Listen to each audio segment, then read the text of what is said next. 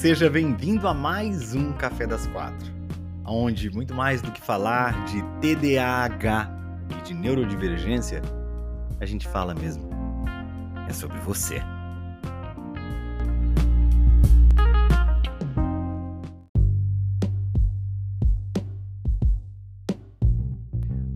Boa tarde, boa tarde, sejamos todos muito bem-vindos a mais um Café das Quatro e hoje a gente vai falar sobre aceitação, um assunto tão importante. Mas antes da gente começar a falar sobre aceitação, eu gostaria de passar o café nosso de cada dia. Vamos lá? Vamos lá ouvir aquele barulhinho que vocês tanto amam. Nossa, eu já ia passar o café sem o, o, o a caneca embaixo. Tá aí, olha que beleza! Que beleza! Gostoso esse barulho? Hoje o assunto é aceitação, porque eu acho que muitas coisas que envolvem o comportamento TDAH, ou pelo menos a nossa tentativa né, de mudar comportamentos, passa pela, pela aceitação. Eu percebo que muitas vezes é, as pessoas, ontem mesmo, né, ontem à noite teve sessão de mentoria, e a última pessoa que fez pergunta na sessão de ontem é, é uma mentoranda que ela falou sobre questões do toque, enfim, mencionou a questão do toque, que é uma comorbidade relativamente, digamos, ela não é incomum, né, de ser encontrada com pessoas com TDAH. E o toque, ele pode vir a se tornar na vida de uma pessoa extremamente disfuncional. Mas não é esse o assunto que eu quero falar. O que eu quero falar é o seguinte: muitas vezes uma tentativa que a gente tem de resolver, de lidar com algum tipo de desafio que a gente enfrenta, vem justamente, vem justamente, deixa eu trazer isso aqui um pouco, um pouco mais para cá, vem justamente do fato da gente ter uma dificuldade em se aceitar. É comum uh, a gente, por que a gente não se aceita? E assim, olha só, veja bem, aqui eu tô falando de se aceitar de maneira profunda, consciente e inconscientemente. Porque racionalmente, eu sei que eu tenho que me aceitar, né? Do ponto de vista lógico, eu sei que eu preciso me aceitar. Mas, de fato, de fato, eu tô buscando sempre ser uma pessoa diferente de quem eu sou. Sempre. E o que eu queria que a gente refletisse é o seguinte: sempre tem uma forma da gente melhorar os nossos comportamentos, da gente ganhar habilidades, da gente conseguir transformar muitos dos resultados na vida da gente.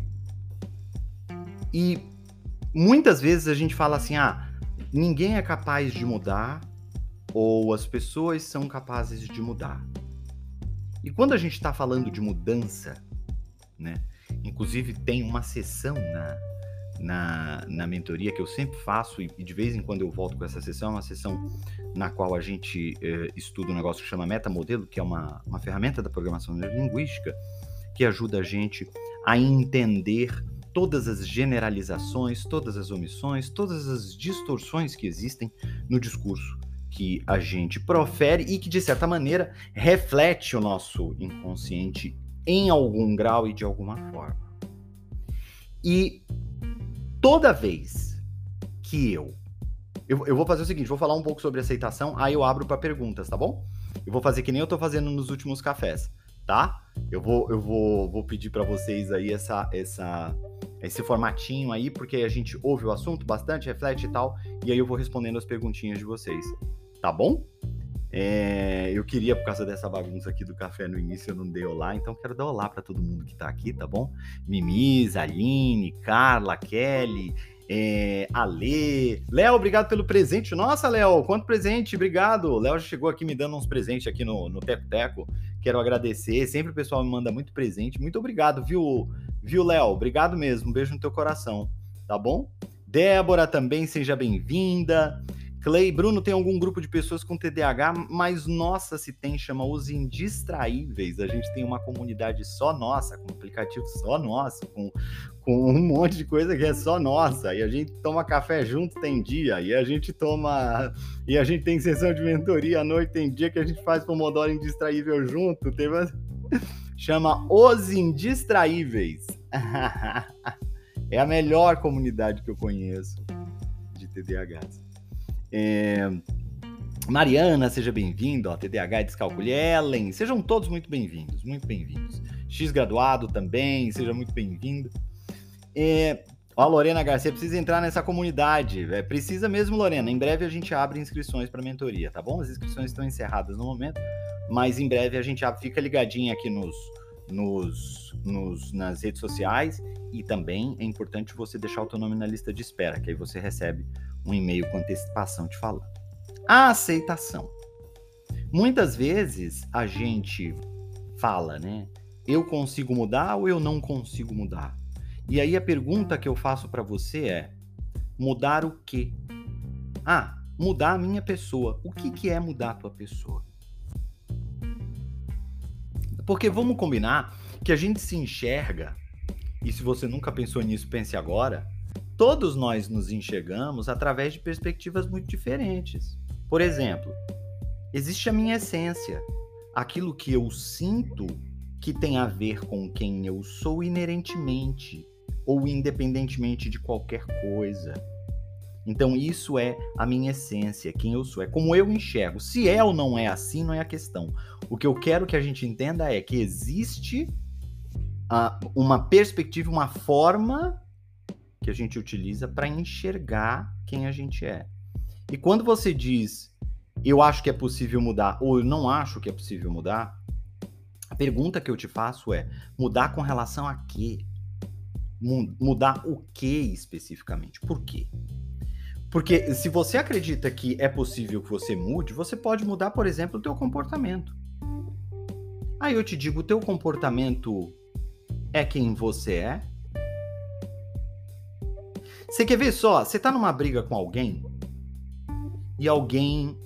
É, né, ó, o Paulo falando assim, só que o. o é, é, não, o conteúdo. Ah, não é o meu conteúdo. Sei que fosse o meu conteúdo. É, me distraí aqui com o Paulo. É. A pessoa chega e fala assim, Bruno, eu. Eu quero mudar um determinado comportamento. Beleza. Se você muda um comportamento, você muda quem você é? Aí é uma pergunta que eu te faço. Eu vou te dar um exemplo. Eu era uma pessoa que eu tinha uma série de dificuldades com várias coisas na minha vida. E ainda tenho, né? Com várias outras coisas. Mas muitas coisas eu resolvi bem. Uma delas é o assunto de hoje. Por exemplo, tá? É... Ó, aqui tá falando no Teco Teco e não tá travando, né? No Instagram tá. Vai entender esse Instagram, né? Vai entender esse Instagram, às vezes trava diferente. É, é, é, eu não entendo, porque aqui está funcionando perfeitamente a live, então não é minha conexão. Né? É, o que acontece é que quando eu me aceito mais, né, quando eu tomo atitudes, quando eu crio comportamentos que são consequência do fato de eu me aceitar mais, isso facilita muito esta identificação da mudança. Ou seja, de fato eu mudei. De fato eu consegui mudar. Né? Eu tô vendo que eu tô me comportando diferente com relação a isso. Teve uma mentoranda que chegou para mim recentemente e falou assim: Nossa, é, e, e, teve uma coisa que eu não te falei, que queria me contar. É, te, teve um cara que chegou para mim e o cara chegou para mim já queria namorar. E, e, eu não queria namorar. Eu já tinha saído de um namoro. Mas eu sempre querendo agradar, sempre indo dia com com a onda, reagindo, entrando na empolgação eu quase aceitei, mas aí eu prestei atenção e falei, não, eu vou fazer exatamente aquilo que eu sempre fiz. E daquilo que eu tô correndo tudo. É sempre, né? E aí, ó, aí ela falou, eu mudei, cheguei para ele e falei, não, olha, eu, eu não quero agora, e se eu quiser um pouco mais para frente, vai ter que ser desse, desse, desse jeito. Entende? E, e é muito legal a gente poder é, é, é, reconhecer isso de certa forma, entender que aí ela fala assim, olha só, foi aquilo aconteceu, foi uma, um comportamento que eu tive, por quê? Em função de todo um processo dela de reflexão, em função de todo um, um, um questionamento dela com relação aos comportamentos dela mesma e dela uh, uh, uh, entender que aquilo de certa forma não era o que ela queria e que o, o, TDAH dela estava presente naquele momento, fazendo com que a dopamina da excitação da, da, dos acontecimentos levassem ela a tomar atitudes impulsivas que fizessem com que ela se arrependesse depois. Então, este comportamento dela, ela conseguiu controlar bem. Ela conseguiu controlar bem. Legal isso, isso é muito bom. Aí eu te pergunto, isso significa que ela mudou quem ela é? Há um tempo atrás, muito, muito tempo atrás, a long time ago in a galaxy far, far away from here, numa das primeiras palestras que eu dei, quando eu comecei a entrar nesse é, ramo né, do desenvolvimento pessoal, dos treinamentos comportamentais, né, quando eu comecei a estudar um pouco mais de neurociência, me especializar em programação neurolinguística, quando eu comecei, né, os meus estudos principalmente é, na neurolinguística, é, eu comecei a perceber, eu fui dar uma palestra e teve uma moça que veio antes de mim e falou assim, é, ah, porque a gente sabe que as pessoas não mudam. Quando ela falou isso, eu fiquei tão indignado com ela. Eu falei assim, a gente vem para cá falar para as pessoas que é possível elas melhorarem, que é, que é, possível elas crescerem, que é possível elas se desenvolverem. E, e ela chega para mim e diz que as pessoas não podem mudar. Aí, hoje, eu olho para trás e falo assim: pode ser que eu entenda o que ela tenha falado. Porque existem generalizações e omissões que a gente faz. É possível ou não é possível que as pessoas mudem com relação a quê?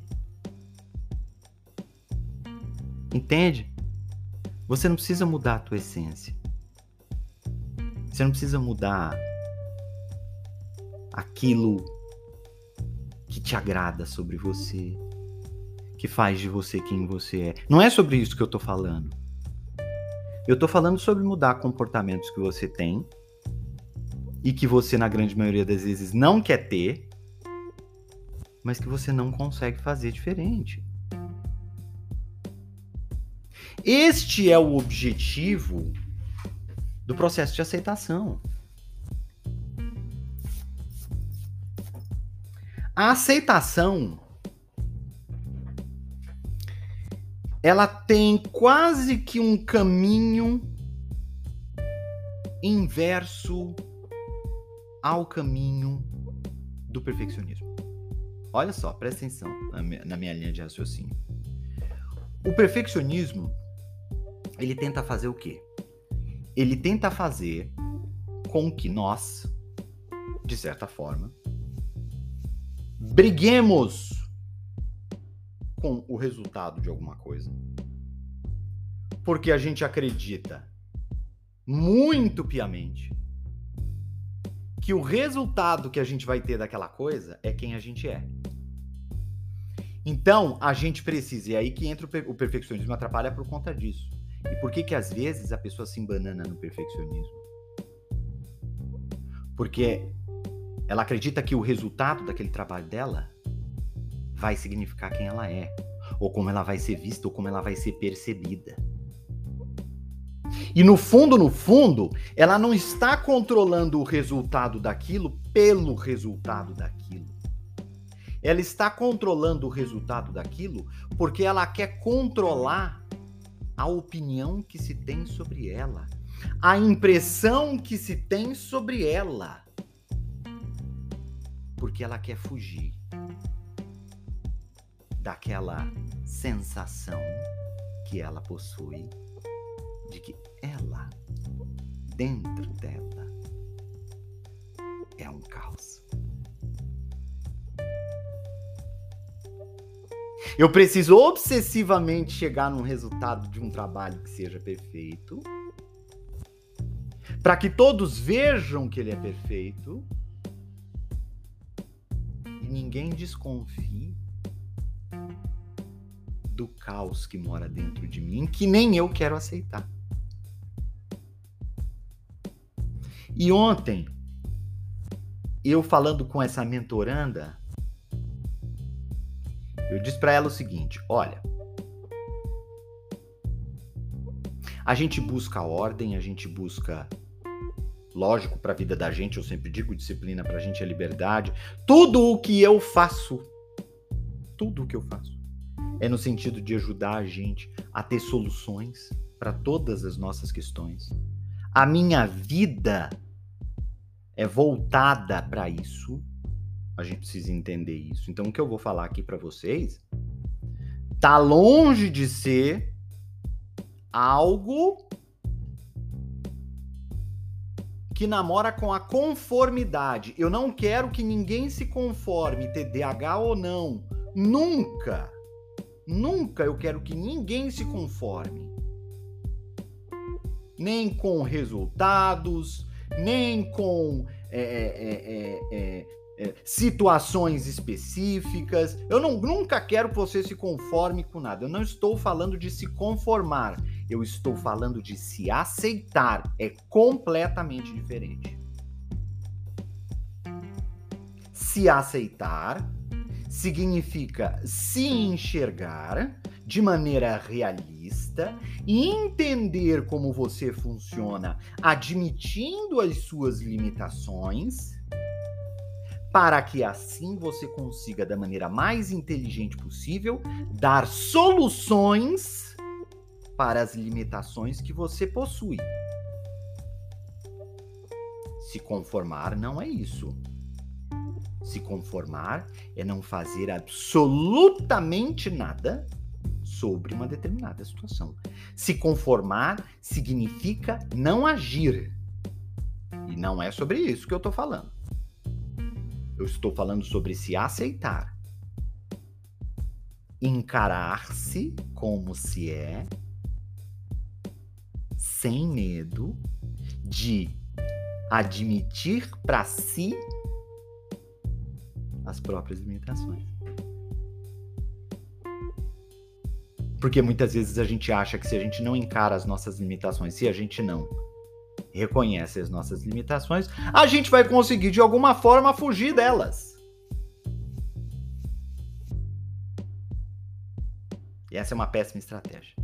Vou abrir para perguntas. Vamos lá. Tanto aqui é, no Teco Teco quanto no Zuckerberg, eu vou uh, abrir aqui para perguntas. Vou, já temos uma aqui, então eu vou ler uma perguntinha que a gente já tem aqui reservada.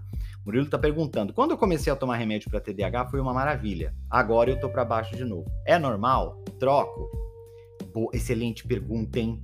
Excelente pergunta, hein, Murilo? Ô, Tati, obrigado pelo presente. Obrigado pelo selinho, Tati. Obrigado, senti seu carinho aqui comigo, viu? Obrigado. É... Primeiro de tudo, é, é importante a gente entender que muitas vezes, quando a pessoa ela começa o tratamento com a medicação, no início você pode vir a ter alguns efeitos colaterais, tá? Podem ser chatos, mas a partir da primeira, segunda semana, você tem a tendência de você ter uma diminuição dos efeitos colaterais e da pessoa entender um pouco melhor como é que a medicação funciona. E aí, quando isso acontece, o que, que vai se passar? Ela tem chances, o corpo dela nunca havia né, recebido aquela substância antes. Muitas vezes ela nunca havia tido essa reposição né, de dopamina. Camarglipe, obrigado pelas rosas. Que ela recebe com a medicação e ela percebe naquilo ali uma mudança muito grande em como ela se sente, como se ela tivesse a capacidade de fazer coisas que ela nunca havia tido a capacidade de fazer. E aí ela entra nessa nesse nessa nessa super hiper animação e empolgação, porque aí ela vai conseguir fazer aquilo que ela sempre quis. Aí com o tempo, o que, que vai acontecendo? Você tem uma estabilização do efeito da medicação, mas muitas vezes você não tem uma readequação comportamental do paciente. O TDAH, ele às vezes continua com sono ruim, ainda mais se tiver com psicoestimulante pode ser que isso daí venha a piorar um pouco. Ele fica sem fazer atividade física, às vezes a alimentação dele pode vir a piorar. Ele começa a ter outros hábitos que estão desajustados, porque ele acredita que a medicação é a única solução. Ou ele toma medicação e consegue se desenvolver, ou ele não toma e ele continua no limbo. Ele acredita que ele só tem essas duas opções né? E aí ele se sente ruim nas duas, né? Hoje mesmo eu estava conversando com uma mentoranda, falou assim, eu tenho muita dificuldade em aceitar que eu preciso do remédio para funcionar. Ou seja, se toma o remédio, problematiza, se não toma, é, faz parte do cérebro hiperativo isso, tá? Não estou criticando de forma alguma. Eu estou fazendo uma observação. É assim que funciona. E se a gente não toma também, a gente também sente a necessidade de ter um auxílio e fica se perguntando: meu Deus do céu, será que é só assim que eu funciono? Meu Deus, eu não posso eh, fazer isso, eu tenho que ser quem eu sou. Enfim, são vários os, os conflitos. Agora, o que, que eu acho que é importante da gente perceber? Quando a gente não tem um monte de coisa alinhada junto com o, o, o, o tratamento, né? O, o Linopati, obrigado pelo presente. Muito, muito, muito, muito, muito obrigado. Ó, a Carmen falando aqui, eu, eu funciono bem à noite e o dia passo cansado. Tá vendo? Mas olha só, se você passa o dia cansado, tá? É ainda respondendo essa pergunta aqui e, e emendando com essa aqui. Se você passa o dia cansado, à noite você vai fazer o quê? Vai começar a ficar acordado. Por que, que você vai ficar acordado? Porque durante o dia tem o movimento do dia, tem as pessoas, tem o barulho, tem o som, tem o WhatsApp, tem o telefone, tem a televisão, tem o... durante o dia tem o mundo acontecendo. Você está sendo exigido de várias maneiras, de várias formas. À medida que a noite vai chegando, o barulho externo, e quando eu falo barulho, eu não falo somente o barulho do ponto de vista de som, eu falo de todos os tipos de barulho metaforicamente, ou seja, de todas as distrações que são constantes no nosso dia a dia, elas começam a fazer o quê? A diminuir consideravelmente. O teu, o teu WhatsApp apita menos, você vai ter menos notificação no teu celular, você tem é, uma diminuição também das luzes, você tem uma diminuição é, do barulho externo da rua, mas também da movimentação. Você muito provavelmente vai entrar na tua casa ou em algum lugar onde você vai estar tá mais isolado. Você vai diminuir consideravelmente todas as suas fontes de distração vai ficar mais fácil de se concentrar? De vai ficar mais fácil de você conseguir prestar atenção em algo? Obrigado, Rafa, pelo presente. É lógico que vai. Evidente que vai. Entende? E aí você fala: "Nossa, agora eu consigo funcionar". Aí você vê que você consegue funcionar, você vai funcionando, funcionando, tá vendo só? Eu só funciono bem à noite. Aí dorme pouco, dorme mal, porque vai dormir com o cérebro super estimulado. Como é que você acorda tendo que enfrentar um momento no qual você tem que sair daquele estágio de letargia que você tava, do sono, dormiu pouco, já acorda super hiper cansado. Às vezes você já acorda correndo porque já vai estar tá atrasado por um monte de coisa. Entende? Aí. Hã, aquela, aquele monte de distração aparece na tua vida, aquele barulho todo envolto na tua vida, e você fala: Meu Deus do céu, cansa. Cansa. Cansa. Quando você está desregulado, o horário regular passa a ser o único no qual você consegue respirar melhor. Agora, eu só funciono bem à noite? É, por causa disso. É por conta disso que você só funciona bem à noite. Porque o teu corpo não foi feito para isso. Ah, e veja bem, não é uma opinião que eu tô dando, é um fato que eu tô dando. O teu sistema nervoso todo é ativado com a luz do dia, pelos olhos e pela pele. E você começa a ter toda uma modificação, inclusive de liberação de neurotransmissores, que vão ser essenciais para que você consiga realizar atividades que são importantes durante o dia. E à medida que as luzes vão diminuindo, outras substâncias vão sendo produzidas para que você entre em um outro estágio. Agora, quando você está desregulado,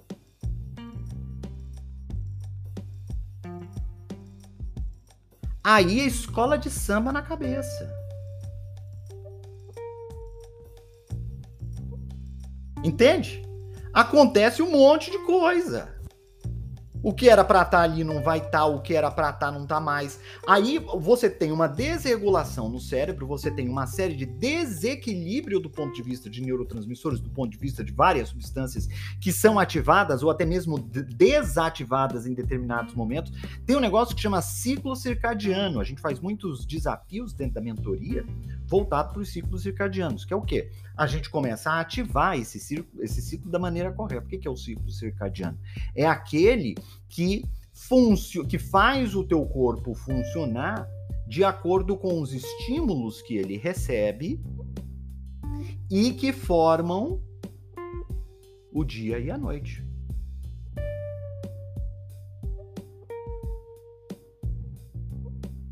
Você está entendendo?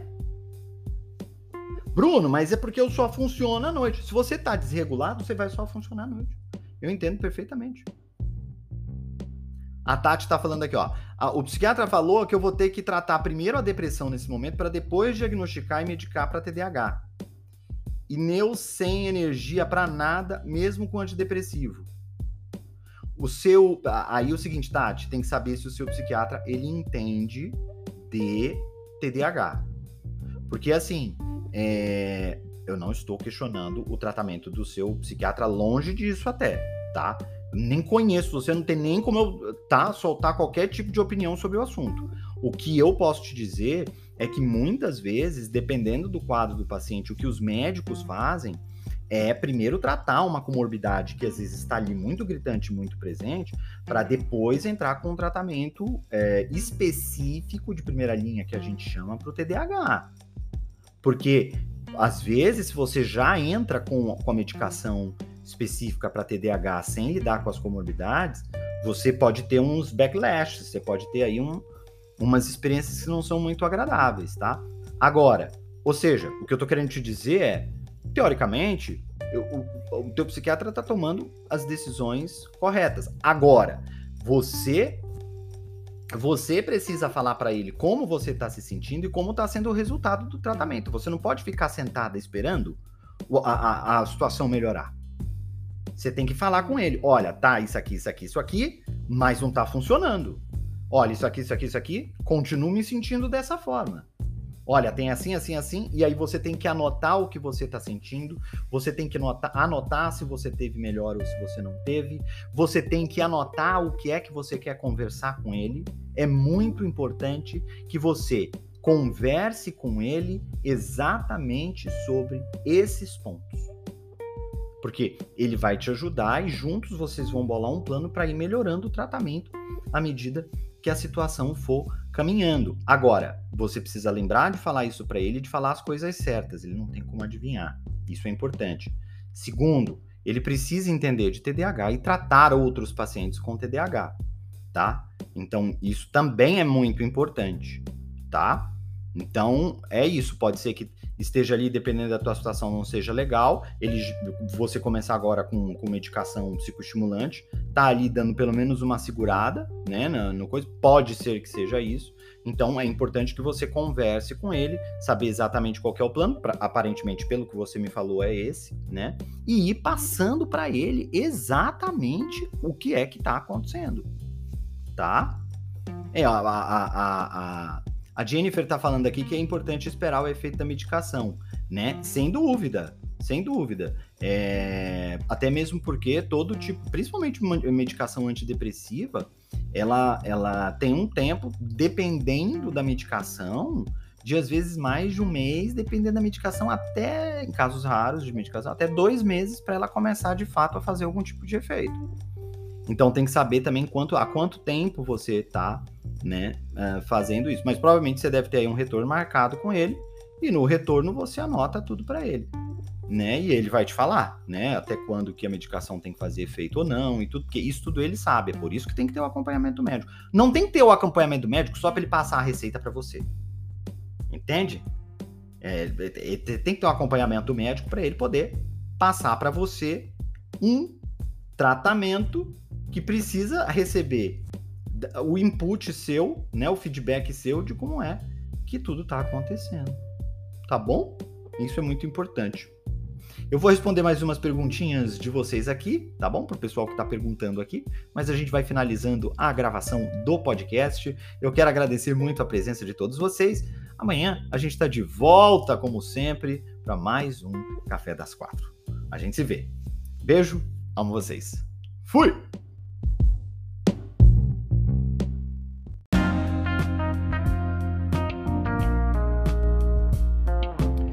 Muito obrigado por ter ficado com a gente até aqui.